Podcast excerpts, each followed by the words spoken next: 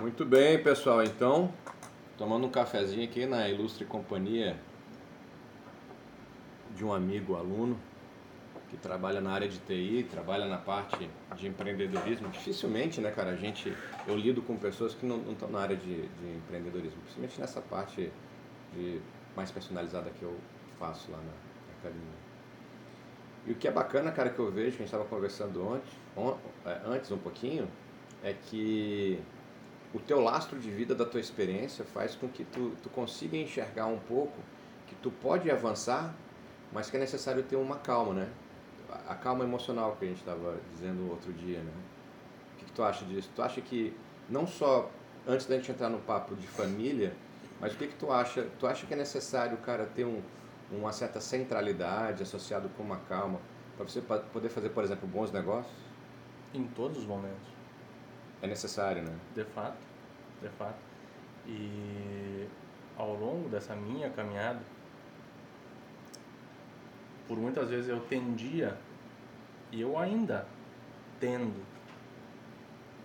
uh, embora isso seja uma coisa que eu busquei melhorar e eu consegui melhorar muito. Mas de buscar naquele no, no momento de furor, dar um time, dar um tempo e sair da situação. Buscar olhar um outro prisma, outra, olhar exatamente. Como um terceiro. É. Meio que flutuar assim na situação da, de Matrix, né? Acho que dar uma pausa aqui, peraí. E sabe que um negócio que eu achei bacana que tu falou aí, que no momento de furor, tu usou a palavra, é uma palavra peculiar para mim, porque ela me remete a uma passagem bíblica que diz: chegado o dia mal. Já lembra daquele filme, Um Dia de Fúria? Lembro. Né? Então, quando você falou furor, me lembrou do filme de Um Dia de Fúria, que me lembrou e me remeteu a uma passagem bíblica que diz: esteja preparado para o dia mal. Né? E como é que tu conseguiu esse lastro, essa essa essa condição emocional de se olhar, falar assim, opa, eu estou ficando mais tendencioso, por exemplo, não a violência em, em si, mas não a falar palavras que eu não deveria dizer ou agir de forma que eu não deveria mas como é que você conseguiu esse gatilho de olhar para trás? Olha, eu vou dar uma parada e vou deixar o outro ganhar é, terri território enquanto eu olho de trás. Eu estou falando num conflito real, estou falando, por exemplo, você numa análise real, entendeu? Jaime, foi. Foi, em, em princípio, as botadas, né? E aí as tretas que davam em cima das botadas, né? A vivência.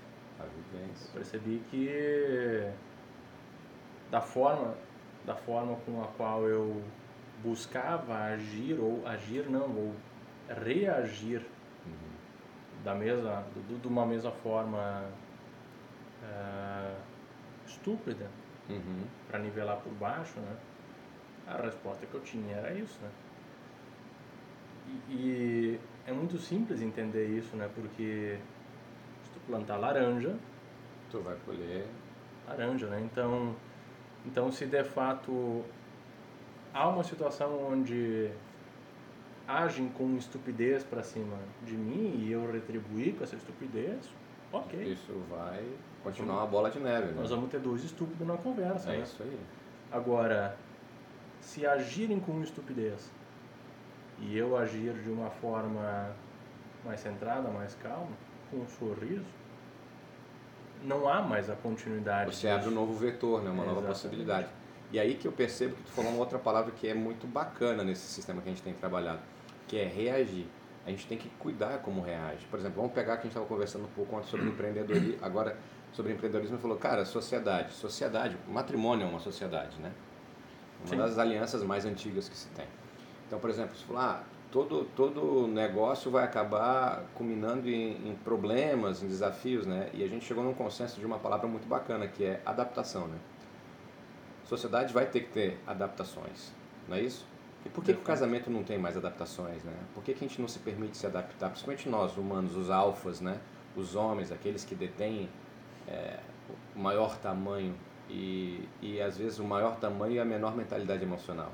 Inteligência emocional nós não temos, porque você acabou de falar que veio através da vivência, ou seja, nós aprendemos de forma empírica. Cara, que tolice isso, né? Ou seja, aprender pela, pelo empirismo, ou seja, vou vivendo, ah, vai dando errado, vou apanhando. Ou seja, será que não tem uma forma que nós possamos aprender de forma consistente? Será que não existe um. Será que não é possível que alguém já não inventou essa roda? Tá entendendo o que eu estou querendo dizer? É muito tempo de humanidade para pensar que essa roda não foi inventada, né? É isso aí. Ou seja, por que, que tu no teu quarto sozinho tem que ficar socando a parede e em vez de, cara, não, alguém não inventou um método que eu possa evitar isso? Essa chave mudou assim muito para mim. Foi um dia quando eu ainda fazia terapia. Daí, numa manhã, eu tava fazendo batida para minha esposa. E aí, ela começou a devagar, um monte de coisa assim. E eu não queria entrar naquela vibe. Eu liguei o liquidificador. No momento que ela estava falando. Isso. Isso é corajoso. E o mais impressionante disso foi que ela não percebeu que eu tinha ligado o liquidificador. Na verdade, foi tua sorte. Mas, mas era, pela, era, era da forma com a qual ela estava vibrando. Eu percebi que Entendi. ela que ela que ela estava completamente dentro daquilo que ela queria descarregar. Uhum. E não, adian, não adiantava que se eu dissesse alguma coisa ou, ou se eu me manifestasse. Então eu liguei o liquidificador. Eu pensei assim, cara, não quero ouvir isso. Pá, liguei. E aí eu olhei para ela assim e concordava com a cabeça e, e eu pensei assim, Jesus, ela não percebeu que eu liguei o liquid- liquidificador. E ela parou de falar. Eu desliguei o liquidificador. E ela voltou a falar. Eu liguei o liquidificador. Tu repetiu o processo. Repeti o processo. E foi da mesma forma. Ela não percebeu. Desliguei, servi a batida dela. Naquele mesmo dia eu tinha uma sessão de terapia, eu contei isso pro meu terapeuta. Uhum. E aí meu terapeuta disse assim, existem momentos na vida em que a gente de fato tem de ligar o liquidificador. E é uma metáfora, né? Sim. E as palavras que ele usou foram exatamente essas. Agora tu pega essa experiência e tu instala um liquidificador virtual na tua cabeça. Sim. E quando tu te encontrar numa situação onde, onde tu tomar a decisão de que eu não vou deixar isso aqui me afetar, eu não vou me, não vou me irritar com isso aqui, liga o liquidificador. Perfeito, cara. Tu fez uma boa análise do sistema que é um gatilho, né? É um gatilho. Tu tem que gerar um gatilho. Agora, esse gatilho, eu, eu vou voltar na- nesse assunto porque eu percebo que a gente acaba falando com, com outros homens, principalmente enquanto eu vou fazendo as assessor- esses assessoramentos, essas mentorias, e eu percebo que no, no, no final eles têm a mesma sacada que tu teve. Eu fiz isso de forma acidental, deu certo, progredi. Só que a consistência é que falha. O que frustra a gente é a consistência. A gente consegue ter bons resultados de forma pontual. Só que o casamento não pode viver de forma pontual, tem que ser consistente. Então eu, eu entendo que, por exemplo, você nesse dia, você falou, bem, eu me respeito, eu não vou poder ajudá-la, eu não vou ouvir. E ligou, porém você não deixou de fazer o que estava fazendo. Bem, de uma certa forma você falou assim, "Tia, eu conheço que minha estima hoje não está podendo auxiliar, Absorver absorver, então vou me respeitar. Bem, você teve um negócio chamado autoestima, amor próprio. Como é que você vai dar uma coisa para alguém que você não tem, né? Então você empiricamente descobriu o teu amor próprio naquele dia e não afetou a linguagem da sua esposa, porque a tua esposa tinha uma linguagem, ela tem uma linguagem, né? A gente conhece esses, esses cinco tópicos das cinco formas de linguagem e a linguagem dela, ela precisava falar com você e você precisava ouvir e naquele momento foi foi fundamental e foi fantástico resolver o problema. Agora, será que é possível a gente fazer, por exemplo, com que esse gatilho ele fique de forma subconsciente ativo em stand-by? E em um momento de emergencial, olha essa cara que eu estou dizendo. Agora, poxa, que legal seria se eu e você e todos os outros homens que participam desse podcast pudessem estar trabalhando no seu dia a dia, convivendo no cenário familiar, aparecer um problema e stand-by, ele aciona esse gatilho e você entra no, no modo de segurança, onde, opa, calma, eu tenho que frear, porque se eu continuar reagindo, que nem você falou, vou pegar a tua palavra, reagindo e agir com furor na mesma intensidade, com a mesma linguagem da dela, eu vou produzir problema. E vou dar o quê? margem a uma possível separação futura, ou um desgosto, ou uma não expectativa alcançada. No mínimo um desgaste, né? Um desgaste, né? Então, será que é possível mantermos esse, essa, esse gatilho de forma stand-by, tipo, que nem computador? Claro entendeu? que sim. Modo soneca? E aí, quando tem um problema, você dá um clique. Eu acho que tem, né? Claro que tem. Tem. Mas qual é o motivador para você buscar esse stand-by? A perda. Justo. Concorda comigo? O medo da perda. O medo da perda, né? Ou quando tu perde ou quando tem o medo da perda. Como a gente está trabalhando de forma preventiva, não perdeu. É o medo da Pois eu tenho medo, É. né? o receio. Só que aí me vem mem- na memória uma passagem bíblica de Jó que ele fala assim, o mal que eu temia me sobreveio. Cara, isso aí mudou minha forma de pensar.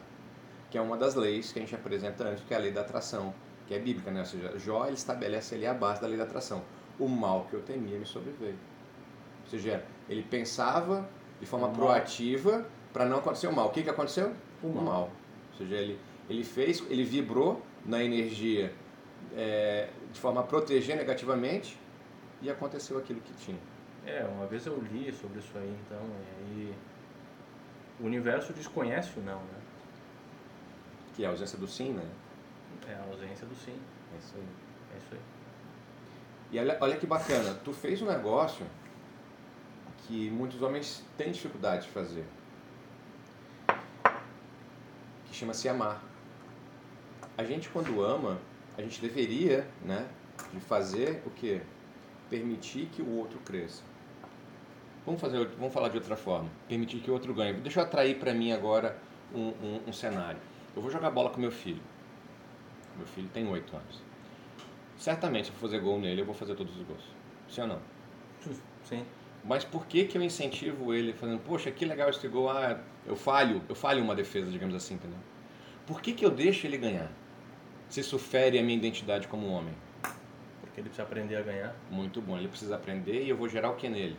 Autoconfiança. Autoconfiança. Não é isso? E autonomia. Por que, que a gente não faz com as esposas? Por que, que a gente tem que ganhar todas as discussões, todos os embates? Por que, que a gente quer convencer com lógica aquilo que é emocional? Já parou para pensar isso aí? Dessa forma, não. Você Entendeu? A gente tem um- um- uma necessidade quase que intrínseca de um embate, em um embate com, com, a- com aquela mulher que você escolheu para passar o resto da sua vida, de que você tem que ganhar e convencê-la. E aí você usa atributos como, ah, eu tenho mais tempo de vida, eu entendo mais, eu sou especialista nessa área, eu sou mais forte, eu sou isso, eu sou aquilo. E, e o sentimento da outra pessoa, porque no frigir dos ovos, querido, é uma sociedade igualitária, 50-50. Né? Vamos, vamos dizer assim, vamos supor, né? não tem majoritário aí. Não. Por que, que a tua opinião tem que ser maior do que a opinião dela? Eu me fiz essa pergunta recentemente.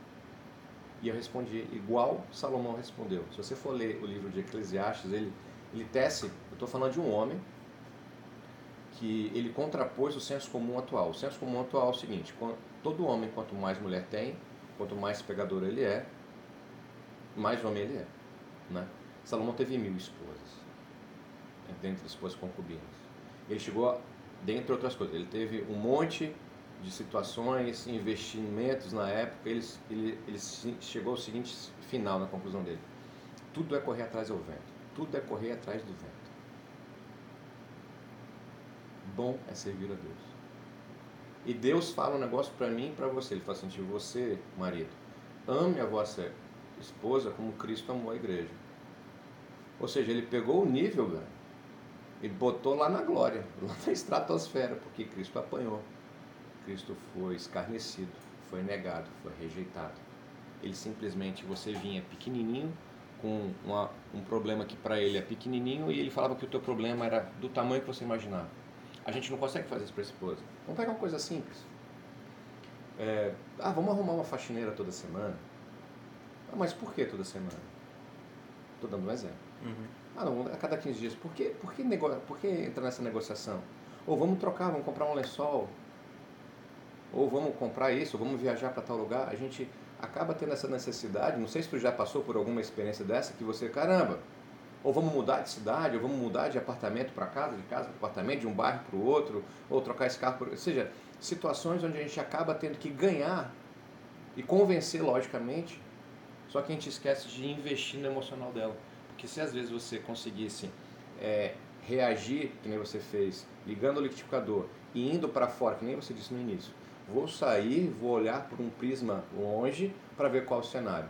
Eu falo, nossa, essa discussão é tão tola, é correr atrás ao vento, que eu acho que Deus espera que, através do meu amor, eu deposite confiança nela, autonomia nela. Já pensou nisso? Dessa forma, dessa forma não pensei. A gente pensa que a gente quer o quê?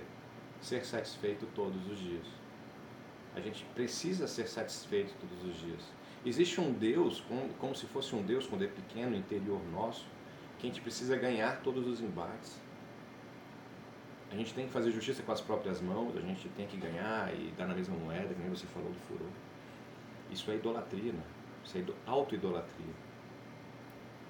E Deus, Ele quer que você dependa dEle. E esse Deus, Ele, ele se deu por mim e por ti. Olha que genial. E você falou isso, tudo que eu estou dizendo agora, você falou no início, através das suas experiências. Ou seja, a gente tem que aprender em algum momento, encontrar esse gatilho e ligar o liquidificador. E você tem que associar um gatilho, por exemplo, o que é um gatilho mental?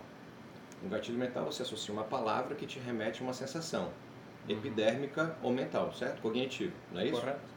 Bem, então vamos supor que eu associe esse gatilho a uma sensação epidérmica, por exemplo, o medo, ou rejeição, abandono. Né? Não gosto de ser rejeitado, abandonado, excluído, não, não, não estando em participação.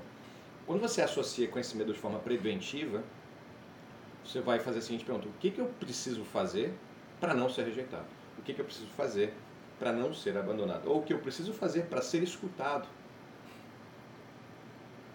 Bem, aí você vai ter que partir da, da, do pressuposto de que se eu quero eu tenho que aprender a dar primeiro. Olha que legal. Então você tem que aprender a ouvir primeiro, para depois ser ouvido. Você tem que aprender a fazer, para depois receber. Olha como a Bíblia fecha tudo que a neurociência tem dito.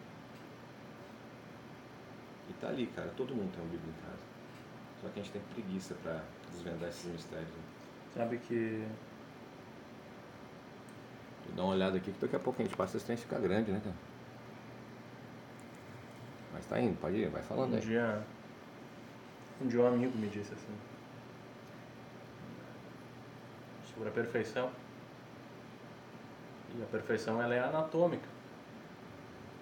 E começa na história de que a gente tem uma boca e dois ouvidos. Dois ouvidos, isso. A gente precisa ouvir mais e falar menos, né? Exatamente. É isso aí. Isso aí. Tem segredo acontecendo, eu posso entrar. Pode Pode entrar entrar, aí. pode entrar aí.